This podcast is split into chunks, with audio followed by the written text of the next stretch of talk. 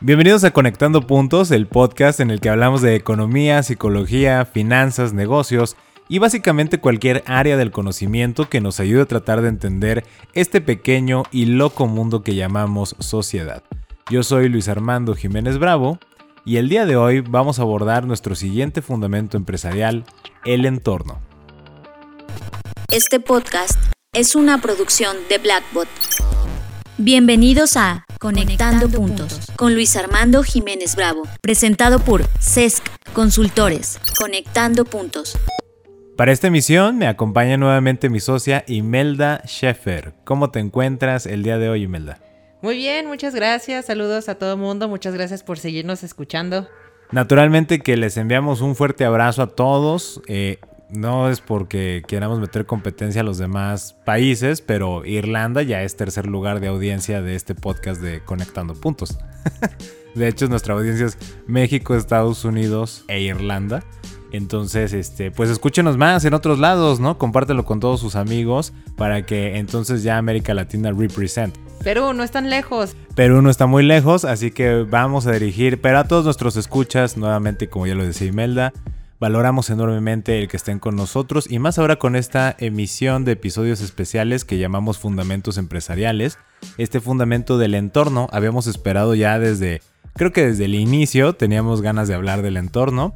Eh, van a encontrar que tal vez sea un poco más breve que el resto de los fundamentos, sin embargo es muy puntual y es algo que pueden influir de manera directa e inmediata porque es muy tangible dentro de nuestras vidas. Pero sin más preámbulo, Imelda, por favor, como ya es costumbre en la estructura de fundamentos empresariales, vamos a arrancar por definir cómo estamos entendiendo en CESC Consultores el entorno. Claro que sí, con mucho gusto. Bueno, entonces lo vamos a definir como todo aquello que nos rodea y nos influye en nuestro estado o desarrollo.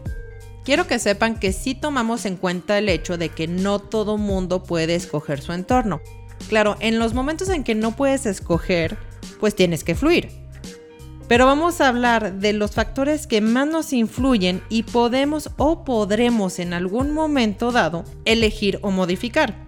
De todo lo que no puedes elegir, Aprende lo que no te agrada o lo que no te nutre para que cuando puedas elegir justamente sepas qué es lo que más necesitas o qué es lo que realmente necesitas. Totalmente de acuerdo, Imelda. Y estas dos precisiones que hiciste son muy importantes. Ahora nos vamos a mover en la parte eh, interesante, como la carnita de todos los episodios de Fundamentos, que es cómo voy a fortalecer el entorno se puede reducir o resumir en una sola forma o un solo camino, que es saber identificar y elegir todos los elementos que conforman tu entorno. Sin embargo, sabemos que esto es una tarea titánica porque hay una infinidad de variables que tendrías que identificar y elegir, por lo tanto decidimos centrarnos en los dos elementos que en nuestra experiencia hemos notado tienen un mayor peso de influencia en el impacto que tiene el entorno en tu vida. Y este primero es las personas. ¿Por qué las personas? ¿O por qué tienes que saber identificar y elegir a las personas que están en tu entorno? Especialmente a todas las personas cercanas o con las que más convives, pero en general con todas las personas que forman parte del entorno. Porque se da un fenómeno muy interesante que es el aprendizaje por imitación. Lo que yo veo en otras personas, mi cerebro lo está registrando como formas de solucionar situaciones. Puede que me guste cómo lo están haciendo, puede que no me guste cómo lo están haciendo, pero para nuestra mente inconsciente y para nuestro cerebro, pues no hay un juicio moral, simplemente va recolectando información. Si yo tengo muchos ejemplos recurrentes de personas a las cuales estoy viendo, naturalmente cuando yo me ponga en un momento de estrés, esa imitación que se fue dando va a surgir. Y luego decimos, ah, reaccionaste igual que tu tía, ¿no? O reaccionaste igual el que, tu jefe el que te caía gordo, o que tu maestro el que te regañaba, o no sé, este, cuestiones que a lo mejor no te encantaban. ¿Por qué? Porque el cerebro cuando se confronta con un problema, lo que está buscando son soluciones. Si en tu conocimiento, en tus habilidades y con el resto de fundamentos que ya hablamos no llega a una solución, empieza a sacar de su bagaje de recuerdos de imitaciones. A ver, situación similar. Ah, sí, este, esta persona, este empresario o esta empresaria en esta situación. ¿Qué hizo? Hizo esta cuestión y terminas por imitarlo. Entonces es muy importante que elijas que identifiques a las personas o la calidad de las personas que te están conformando en tu entorno, porque la imitación es muy poderosa. Y lo más importante, vuelvo a insistir, es que cuando tú estés en un momento de estrés donde sea vital el aplicar algo, todo lo que imitaste ahí va a surgir y tu cerebro, quieras o no, te va a conducir hacia ese camino. Con esto dicho, o esta parte de introducción, eh, me gustaría que complementaras algo, Imelda. De hecho, o sea, justamente estaba recordando uno de, de los varios documentales que a mí me encanta estar viendo. Y recuerdo que estaban hablando de que una de las cosas que tenemos los humanos, pero es una parte de ya de sobrevivencia, o sea, ya está en nuestro, en nuestro cerebro primitivo, justamente es la imitación, porque es una manera de estar, em, para que no te saquen del grupo, ¿no? O sea, es de que tengo que imitar, este, de hecho los bebés que hacen imitan, ¿no? Los niños chiquitos imitan. Entonces es algo que ya tenemos muy innato, y pero de todas maneras se mantiene en nuestros cerebros de querer imitar a los demás, que los que más nos rodean para poder ser aceptados. Claro que, o sea, no estoy diciendo de que nosotros no seamos individuos y que, este, no, porque te juntes, no sé, con ciertas personas no eres exactamente igual, ¿no? No, o sea, cada quien tiene su manera diferente de ser. Pero las personas que tú permites, o sea, lo que estoy diciendo es de que tú estás eligiendo. Aquí estamos diciendo lo que tú puedes elegir. Las personas que tú eliges que estén a tu alrededor, pues justamente en un momento dado sí vas a empezar a imitar inconscientemente o conscientemente, por ejemplo, estilos de comunicación, ¿no? O sea, cuando dices, ah, es que él me habla de esa manera, yo también le hablo de esa manera. Palabras. ajá, o palabras, o formas de pensamiento, entre otras cosas. Entonces sí quiero como que hacer esa anotación de, o sea, no quiero que se cierren diciendo, ah, yo no, este, yo no imito a nadie, yo soy, yo soy único en este mundo. Sí, todo el mundo somos únicos. Y especiales. todo el mundo somos únicos y especiales, pero hay que considerar que sí tenemos una afectación por las personas que elegimos estar en nuestro entorno. Hay personas que no podemos elegir que estén en nuestro entorno y pues son situaciones que pasan.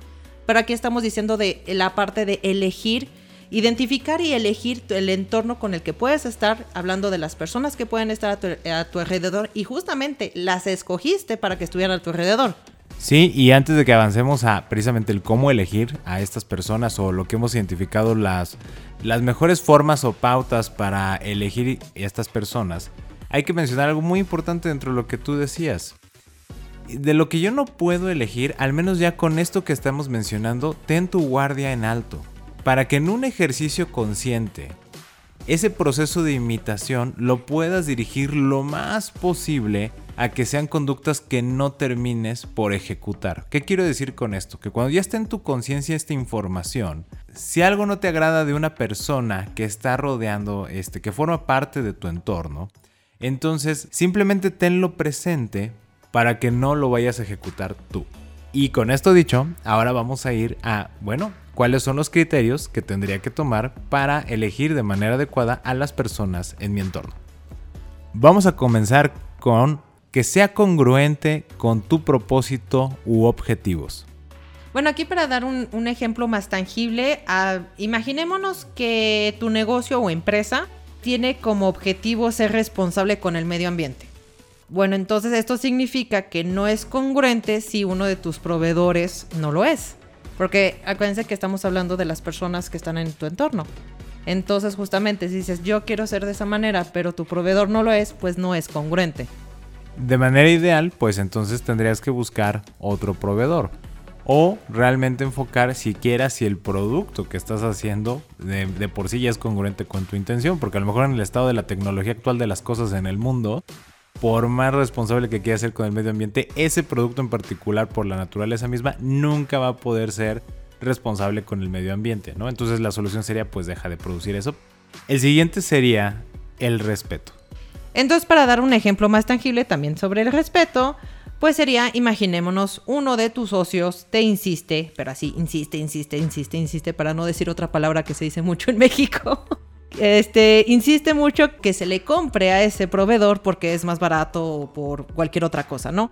Y no respeta el acuerdo. O sea, ya habían quedado en una cosa y no lo respeta y está, insiste y insiste y insiste. O peor aún, va y hace el trato con ese proveedor a, espaldas, que sería el ejemplo más grave, ¿no? El tema de faltar al respeto. Sí, allá está, creo que hasta niveles de, de faltas de respeto. Digamos que el, respeto tiene que estar en, en 100%, no, no es de que, ah, nada más me, me faltó tantito el respeto, no, eso ya es este no se puede aceptar, pero sí efectivamente podemos dar muchos ejemplos. Ustedes pueden pensar en muchos otros ejemplos que son más o menos de los grados de falta de respeto. Y voy a profundizar un poco más eh, de, de estos puntos, pero me voy a mover al siguiente. El compromiso. El compromiso lo entendemos en esta parte, o para poner un ejemplo, en la reciprocidad en los esfuerzos para llegar al objetivo que nadie cargue a nadie. ¿Han visto estos equipos de trabajo donde, ah, bueno, a lo mejor muchas veces en la academia se veía eso, pero también en las empresas, en los negocios, donde tenemos lamentablemente una sola persona que está haciendo el trabajo cubriendo las deficiencias de otras dos o tres personas en el mismo equipo.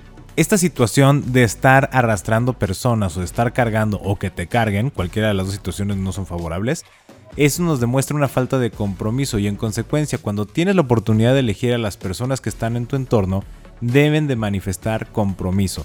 Y para que quede claro, voy a ser un poco reiterativo, que exista esta reciprocidad en el esfuerzo.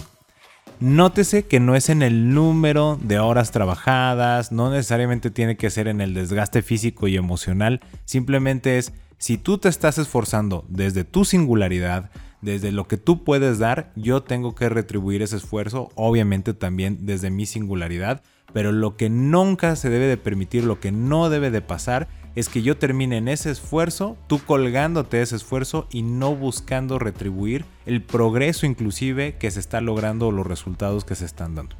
Y con esto nos vamos, eh, no quiero decir que es el más importante, pero creo que redondea a todos los demás, el siguiente que es la ética. Y la ética, pues para decirlo de manera muy sencilla, si tú te juntas con personas que tratan a los demás de manera diferente a como tú los tratas, generalmente van a terminar por, por sufrir mutuamente por no abonarse. ¿Qué quiero decir con esto? Si tú no eres una persona que bulea a las personas, no te burlas de las personas, eh, buscas siempre tratarlas con dignidad y demás, y tienes a este socio, ¿no? O socia o compañero de trabajo que hace todo lo contrario, o sea, es totalmente diferente en tu ética. Está bulleando a las personas, se burla del, no sé, del mesero, de la mesera, etcétera. ¿Qué termina por suceder? Incomodidad total, que ya hablaremos más de eso, pero te contamina tu entorno y te crea un estado de insatisfacción total. ¿Cuál es el resultado que haces? Te alejas de esa persona. Oye, ¿vamos a comer juntos? Ah, no, porque, ah, bueno, ya sé que seas muy asertivo y le digas, no, no me gusta convivir contigo por la forma en la que eres. O, como muchas de las personas, la excusa, ¿no? De, ah, es que me tengo que ir a hacer no sé qué cosa, etcétera, entonces no voy a poder. Como sea el caso, el resultado es el mismo. Evitas convivir con esa persona. Y ya con estos puntos dichos, quisiera agregar que si un momento dado llegas al punto de cambiar tu entorno en cualquier factor, lo importante es que no olvidemos lo aprendido. ¿A qué me refiero? Estábamos hablando de, por ejemplo, no sé, digamos que por la ética, dices, ¿sabes qué? Tenía este mentor, pero pues hizo algo no ético. No significa que todo lo que aprendiste con esta persona ya no valga. Es de, bueno, pues mantienes la información que, que te dio, que aprendiste en ese momento y ya sabes, este, pues ya no sigues a esa persona por cosas de ética. Pero a lo que me refiero es de que ya sé que hay muchas personas que dicen, ¿sabes qué? Ahorita yo no puedo escoger el equipo de trabajo, no puedo escoger a mi jefe, no puedo escoger esto, no puedo escoger lo otro. De nuevo, estamos hablando de que hay que aprender sobre eso, hay que tenerlo en cuenta porque si puedes cambiarlo, cámbialo. Si no puedes, aprende justamente qué es lo que no te gusta para decir, ¿sabes qué? Cuando tenga oportunidad, yo ya no quiero regresar a esto específicamente. En el momento que lo tienes definido, pues ya sabes exactamente qué es lo que te molesta y no nada más de, ¿sabes qué? No me gusta, pero no sé por qué pues vas a retomar el, mismo problema después. Vas a cambiar de entorno y vas a decir, no, sabes que esto tampoco no me gusta. Ah, es porque nunca identificaste exactamente qué parte de tu entorno no te gusta o no te acomoda. Y para completar ya esta, esta parte que me parece totalmente atinada a lo que estás comentando, Imelda. Eh, justo hoy le decía a una persona, los mejores mentores son las personas que han hecho las cosas bien, pero los mejores maestros son los que no han hecho las cosas bien porque te muestran qué es lo que no tienes que hacer, qué es lo que no funciona. Y lo menciono por justamente lo que tú comentas.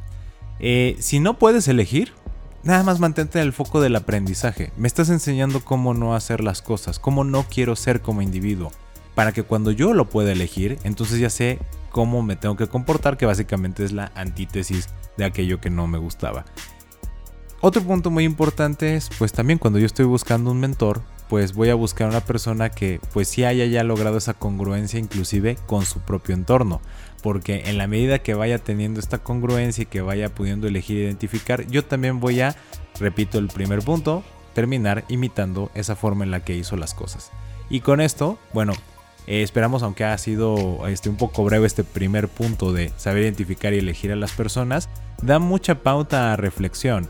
No queremos pisar este, los pies de nadie, ¿no? Este, no queremos mandar pedradas ni nada, pero sí los invitamos a una profunda reflexión de con quién convivo. Ya hablábamos en un momento dado también de qué información estás alimentando todos los días pues también esa información es lo que comentan personas, la presencia, las actitudes y demás de otras personas. Haz una buena revisión de cuáles son las personas que puedes identificar más rápidamente en tu entorno y qué te están dejando.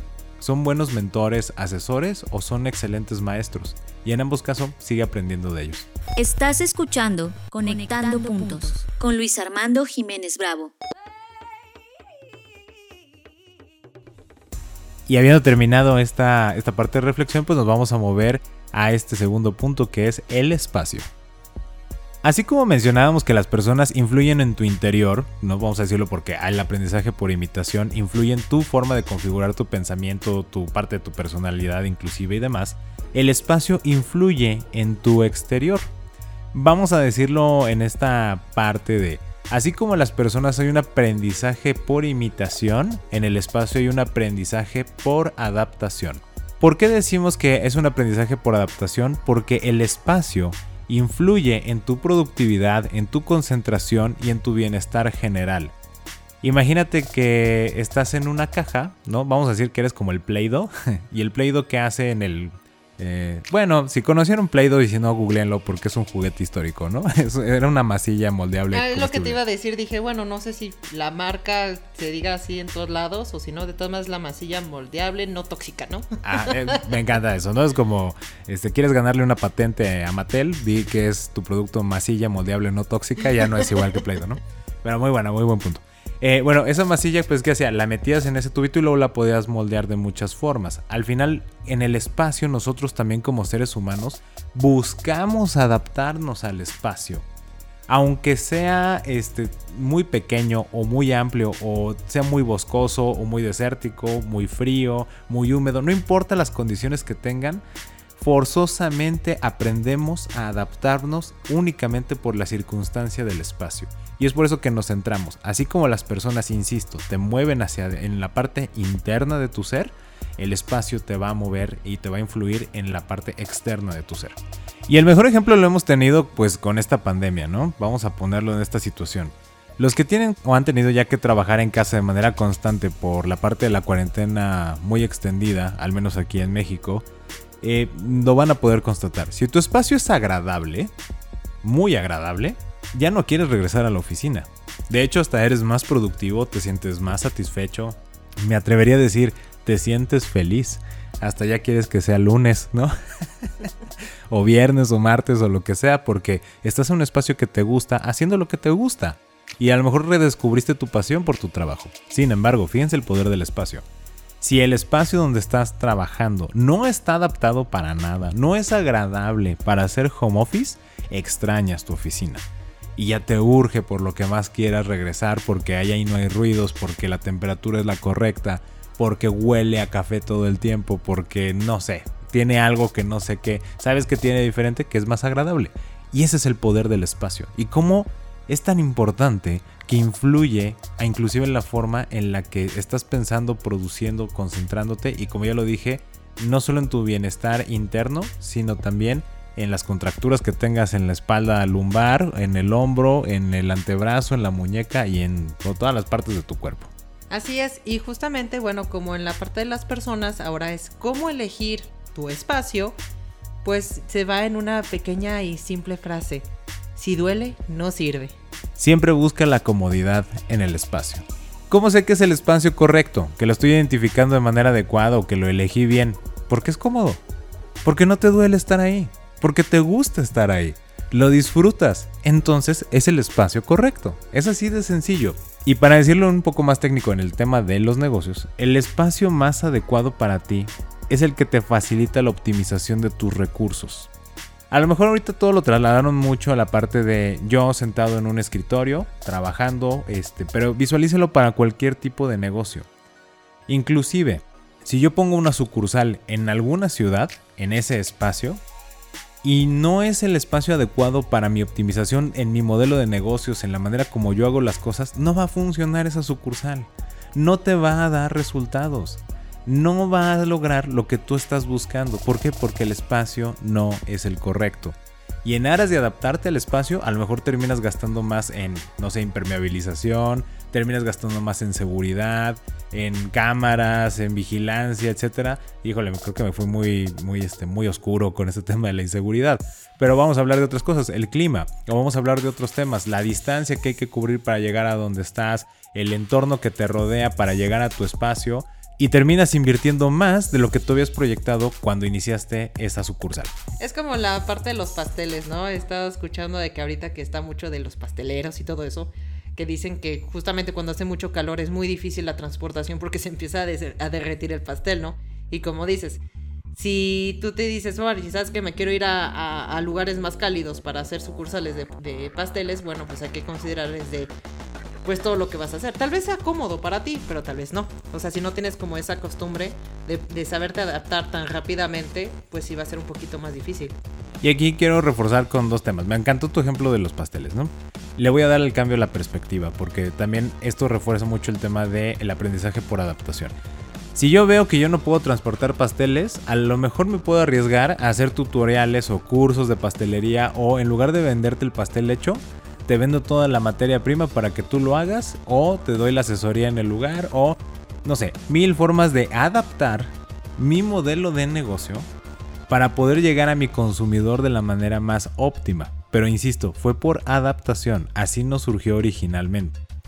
Y sí quiero insistir mucho en esta parte de romper el estigma de, sobre todo en el mundo del fitness. Lo he dicho muchas veces a lo largo de varios episodios de Conectando Puntos, pero no me canso de decirlo porque lo sigo confrontando en la, en la realidad. Este tema de si no duele, no sirve. Te tiene que doler, tienes que sufrir, tienes que... Feel the burn. Feel the burn, ¿no? Eh, porque si no, entonces no está funcionando. Y yo les digo, en el tema del espacio, eso es una falacia total. Si te duele, no sirve. Les quiero reforzar con este punto. Voy a dar un ejemplo a nivel de desarrollo personal y un ejemplo de negocios. A nivel de desarrollo personal, hoy día se ha, justamente con este tema de la pandemia, se ha dado mucho la parte de la meditación. ¿Y qué es lo primero que te dicen todos esos tutoriales, eh, gurús y todas las personas que te puedan acercar esta filosofía de la meditación? Relájate. Ponte cómodo. No te dicen estrésate. No te dicen ponte en la posición más incómoda posible y empieza a meditar. La primera instrucción es encuentra un lugar tranquilo, donde tú te sientas seguro, donde estés cómodo y relájate para que estés al 100% en este momento. No niego que haya ya un nivel muy muy avanzado de meditación donde pues ya no importa si estás este, en la posición más incómoda, encuentras la comodidad. Pero cuando tú estás acercándote a estas situaciones, la base está en la relajación y no te puedes relajar en, en la incomodidad. La incomodidad nunca te invita a tu desarrollo personal, por el contrario, te hunde. Ya había hablado antes de Osho, y nada más para cerrar esta parte del tema de desarrollo personal. Osho, que fue este gurú que hizo ashrams y demás, que fue muy controversial porque él nunca satanizó a los ricos. De hecho decía, ¿cómo desearía que todos fueran ricos? Porque en el momento en que tú alcanzas el goce de los bienes materiales, te puedes desprender de los bienes materiales para acercarte a la espiritualidad. Pero cuando tú no tienes eso, tu mente todo el tiempo se está distrayendo con tener más y más bienes y entonces te aleja del desarrollo personal y del desarrollo espiritual. ¿Eso qué nos dice? Pues simplemente, insisto, el espacio en el que tú te desenvuelvas, busca que sea cómodo. Es más, tu entorno en general, no solo para este punto del espacio. Tu entorno en general debe ser cómodo para ti. Te debes de sentir bien estando ahí. Te debe generar bienestar. De manera tal que eso te favorezca tu desarrollo. Y en el tema de los negocios voy a dar un ejemplo de Sony. Sony, cuando surge después de la Segunda Guerra Mundial, estaba tan horrible la planta porque solo podían este, costear edificios que fueron afectados por la guerra, Tenía grietas en los muros, goteras, cuando llovía se hacían charcos en el piso, o sea, era una cosa tremenda, horrible. Si la incomodidad propiciara el desarrollo, ¿por qué cuando ellos ya tuvieron éxito o cuando salieron de esa situación, por qué no mantuvieron las mismas condiciones de los edificios? No lo hicieron, al contrario, ¿no? Fue como de que no haya goteras, que nunca se encharque, que todos estén súper cómodos y demás. Y algo que me pareció muy interesante es que respetaron mucho los tiempos de trabajo. En vista de que cuando iniciaron la gente, porque no había de otra, porque no había mucho trabajo, le apostaban todo a Sony y trabajaban pues muchos turnos, como dicen, hasta turnos extraños donde la policía medio los confundía con ladrones porque no eran horas para ir a una planta a trabajar. Cuando ya salieron de esa situación, a base de muchísimo esfuerzo, ¿qué hicieron? Tu horario es de 8 a 4 y no te quiero ni un minuto más este, aquí en el trabajo. Vete, haz tu vida, disfruta, busca tu comodidad. Y entonces la gente decía, oye, pero es que en ese horario no alcanzo a terminar. Y la pregunta fue, ¿por qué no alcanzas a terminar? Porque algo, y entonces ahí fue cuando comenzaron a buscar la eficiencia. ¿Cómo? En la restricción de tiempo podemos obtener el máximo resultado. ¿Por qué? Porque yo ya no quería volver a generar incomodidad en mi gente. Quería que se comprometieran, sí, porque ya lo hablamos, el compromiso es muy importante, pero no quería generarles incomodidad. Entonces, busca que tu espacio sea cómodo. Para rematar esta parte, solo quiero puntualizar esto. Solo te vas a desarrollar cuando logras tener excedentes. Un espacio que te consuma todos tus recursos, llámese energía, tranquilidad, dinero, tiempo, no te va a permitir desarrollarte. Si todo el tiempo estás estresado, no hay un excedente de energía, no hay un excedente de capacidad mental para pensar diferente, entonces no vas a salir de donde estás. Eso, con eso quiero rematar. ¿Hay algo que quieras agregarme? De hecho, sí, o sea, justamente lo que estabas hablando de, de Sony y lo de justo antes, yo creo que también tenemos como esa falsa ilusión de que uno tiene que sufrir para, para ir adelante. Creo que tenemos como esa parte muy confundida. La diferencia es de que no quiero lastimarme, quiero estar cómodo, quiero justamente tener esos momentos de calma o de comodidad porque justamente eso me va a ayudar a mi creatividad. Porque en la comodidad puedo respirar, puedo pensar en otras cosas, puedo ver al futuro, puedo, puedo innovar. A lo que refiero es de que quiero ser diseñadora de, de, modas, ¿no? Entonces que necesito nada más sentarme en una silla que me lastime la espalda para decir que con eso voy a ser la mejor. No, si las situaciones dieron que nada más tenía esa silla, bueno, pues nada más tengo esa silla y ya sé que la próxima, aprendo de eso, necesito una silla que no me esté lastimando la espalda. Pero no por eso es de, pues voy a mantenerme siempre en esa silla porque eso es lo que me hace genial. No. ¿Sí me explico? O sea, creo que tenemos esa parte confundida. Y tan confundida que creo que no vemos lo más evidente y lo quiero conectar con lo que decías de la silla. Me encanta tu ejemplo.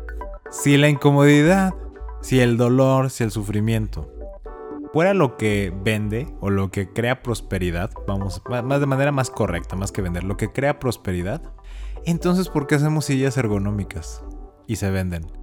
¿Por qué estamos buscando espacios mejor decorados? ¿Por qué estamos buscando texturas que sean más cómodas para nuestra piel? ¿Por qué estamos buscando vestimentas que sean más cómodas para dependiendo de la actividad que estamos realizando? O sea, ¿por qué le invierte entonces tanta creatividad el ser humano en generar software que te integra todo en una sola aplicación?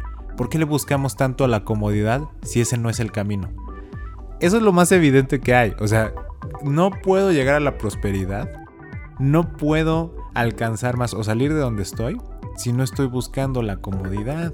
Porque si el sufrimiento fuera el camino, pues no existiría todo lo que ya mencioné. Pero vamos a recalcar nuevamente esta parte para ya irnos a nuestra tercera parte de esta emisión. Insisto, busca tu comodidad. Solo tú sabes desde tu singularidad cómo se construye esa comodidad.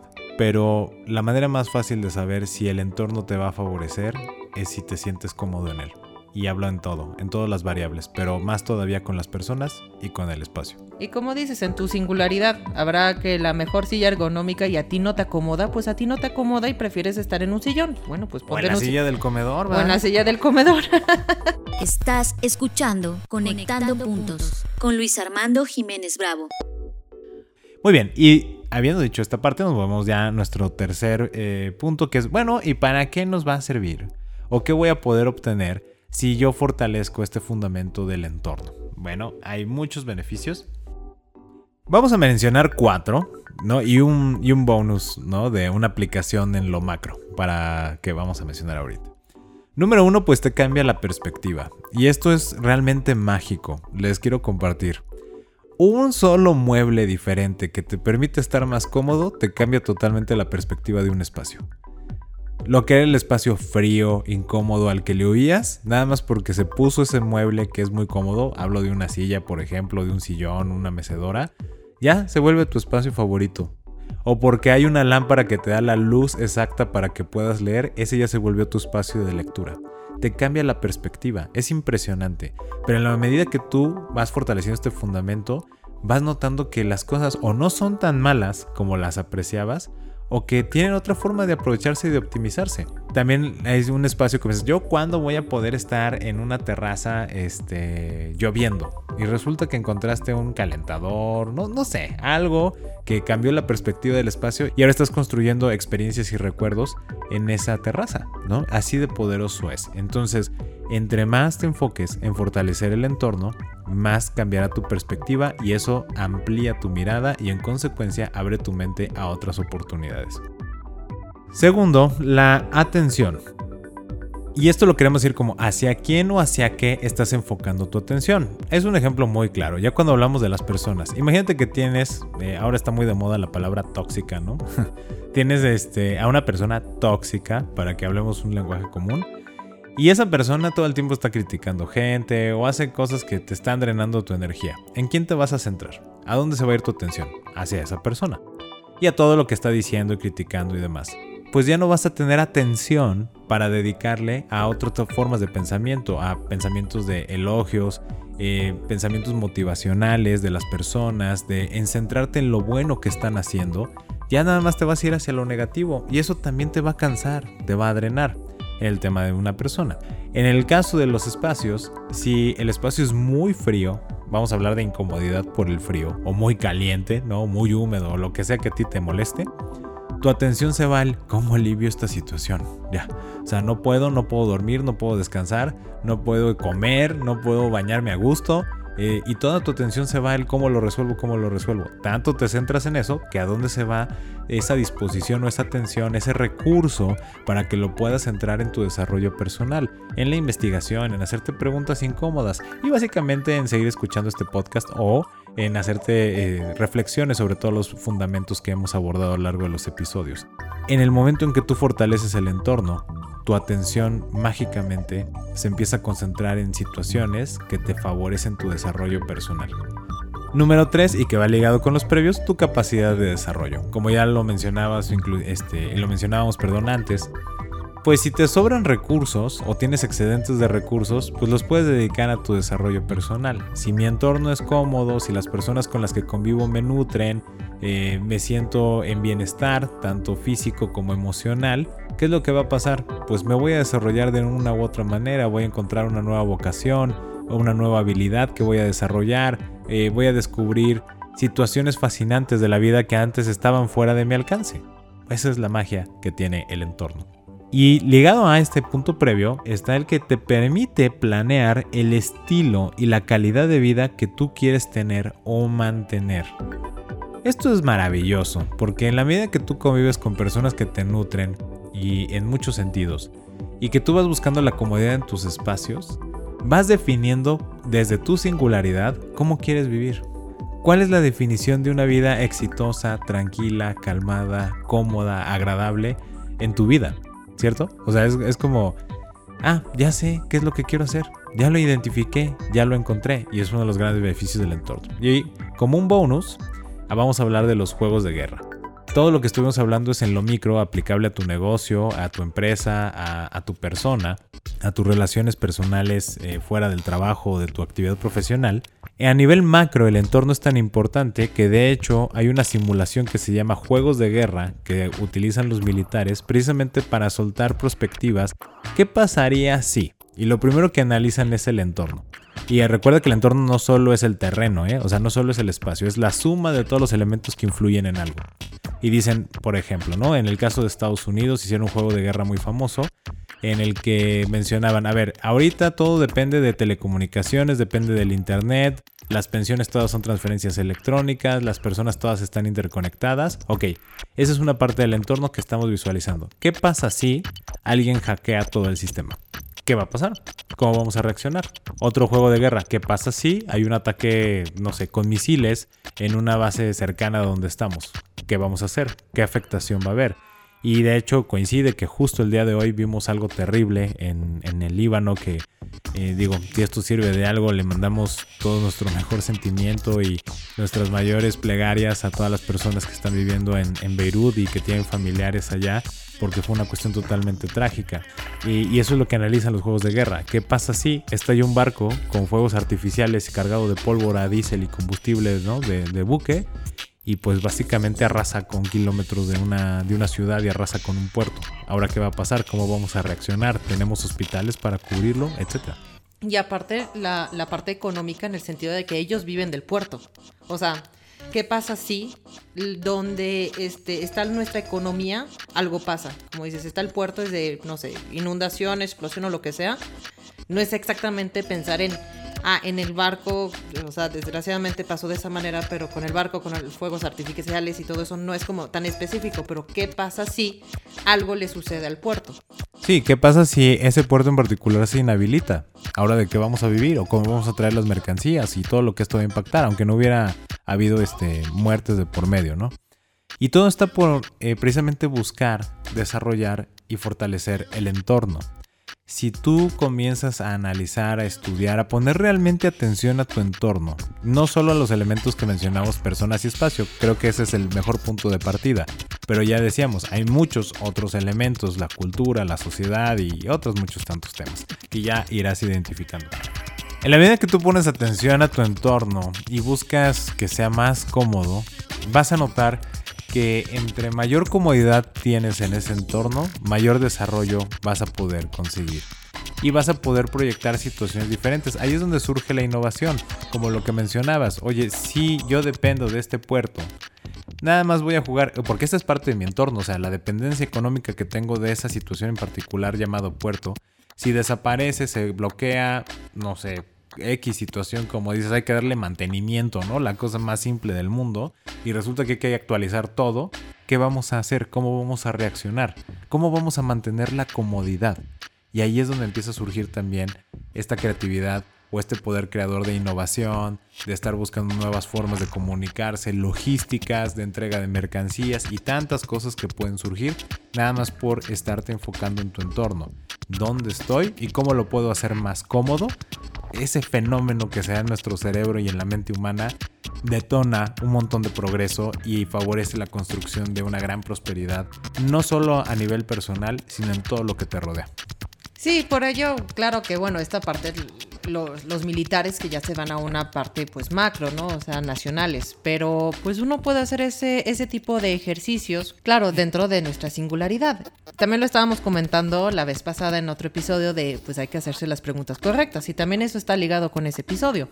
Es, bueno, hablando de mi entorno, ¿qué pasa si de mis proveedores no pueden llegar a tiempo? Cosas por el estilo y hace parte de tu entorno. Entonces, ¿cómo, ¿cómo puedo hacer que se mantenga la comodidad de que puedan llegar conmigo sin ningún problema? Mira, ese, justo ejemplo, hay un libro que de hecho recomendamos en People, en la, en la aplicación, este, ya luego les vamos a, recordar dónde lo pueden encontrar en la cuenta, pero se llama La paradoja de la prosperidad. Y ahí mencionaba que una empresa de fideos de la India va a África y en África se dio cuenta justo de eso que tú dices. A ver, en este entorno no hay caminos eh, accesibles, no están pavimentados, etc. Y llegaron al punto en que las tiendas donde dejaban su producto para el consumidor final no tenían anaqueles. Entonces lo dejaban todo en el piso. Y entonces decían, oye, pero pues mi mercadotecnia o mi manera de hacer accesible mi mensaje al consumidor final es que pues esté a su alcance, o sea que haya un anaquel, hasta por una cuestión de higiene y muchas otras cosas que analizaron, no solo el tema de la venta, sino inclusive la conservación del producto. ¿Sabes qué hicieron? Le dieron y le pusieron los anaqueles a la tiendita y a todas las tienditas donde ellos distribuían pusieron anaqueles, pavimentaron caminos, eh, facilitaron, inclusive pusieron una empresa de créditos para el transporte donde le podían financiar camiones de alta tecnología a todos sus este, proveedores, a sus clientes, inclusive que les compraban grandes volúmenes Hicieron toda otra línea de negocio nada más para poder vender fideos. Pero pensando en ese punto, o sea, ¿cómo me voy a adaptar a este entorno pero para que sea lo más cómodo posible para todo lo que implica el modelo de negocio? No solo mi consumidor final, que, que merece un producto de calidad y en buenas condiciones que no le haga daño, sino también para mi proveedor, para que pueda trabajar, también para todos mis clientes que me compran para el, el mayoreo, pues que también para ellos sea cómodo. Y entonces desarrollaron, hicieron toda esta inversión para lograr eso y hoy día son, así como lo eran en la India la superempresa de fideos, ahora también lo son en África. Sí, creo que de hecho, bueno, comenzamos diciendo que, claro, uno siempre tiene que empezar con uno mismo. Yo siempre digo, no puedes ayudar a los demás si no te ayudas a ti mismo primero. Y pues sí hablamos mucho sobre, sobre uno mismo, pero efectivamente ya cuando uno ya está cómodo es cuando justamente ya puedes ayudar a desarrollar la comodidad de tu entorno. O sea, no nada más para ti, sino hacia los demás. Y con esta búsqueda de abrir la conciencia, de buscar la comodidad no es un ejercicio egoísta, sino por el contrario, es muy congruente con lo que decíamos de la definición de propósito, lo que le quiero dar a los demás. Y con esto vamos interconectando todos los fundamentos que hemos ido abordando hasta ahora. Todavía nos faltan otros fundamentos, pero siempre me gusta recalcar el cómo se va encadenando cada uno de los fundamentos uno con otro y cómo todo esto es acumulativo y todo te potencia reflexiones nuevas en la medida que tienes más pedazos de información. Es como ir armando un rompecabezas y lo más hermoso de esto es que el rompecabezas va a terminarse viendo como tú decidas verlo desde tu singularidad. Eso es la parte más importante. Y habiendo dicho esto, pues ya vamos a pausar eh, nuestra conversación sobre este fundamento el día de hoy. Y los invitamos en verdad a que nos sigan alimentando con sus opiniones, con sus cuestionamientos o inclusive con sus aportaciones de libros e investigaciones respecto a los temas que hemos ido abordando que nos han parecido fantásticas y nos han nutrido mucho para abordar nuevas perspectivas y poder compartir más con ustedes. Estás escuchando Conectando, Puntos con Luis Armando Jiménez Bravo. Y para estar en comunicación, como ya saben, lo pueden hacer todos sus comentarios o buscarnos, hacernos recomendaciones. Ahora agrego una nueva plataforma en People, en la cuenta IME Black Ops, que se escribe todo junto, es I-M-E-B-L-A-C-K-O-P-S, IME Black Ops. En Facebook, en nuestra página arroba SESC Consultores, esto es arroba SESC Consultores. O directamente en nuestra página de internet www.sesc.com.mx www.sesc.com.mx Yo soy Luis Armando Jiménez Bravo. Y yo, Imelda Schaefer. y los invitamos a que sigamos Conectando. Escuchaste Conectando, Puntos con Luis Armando Jiménez Bravo, presentado por CESC Consultores. Conectando, Puntos. Contenidos y conducción, Luis Armando Jiménez Bravo. Producción, John Black y Fernanda Rocha. Grabado en los estudios Blackbot.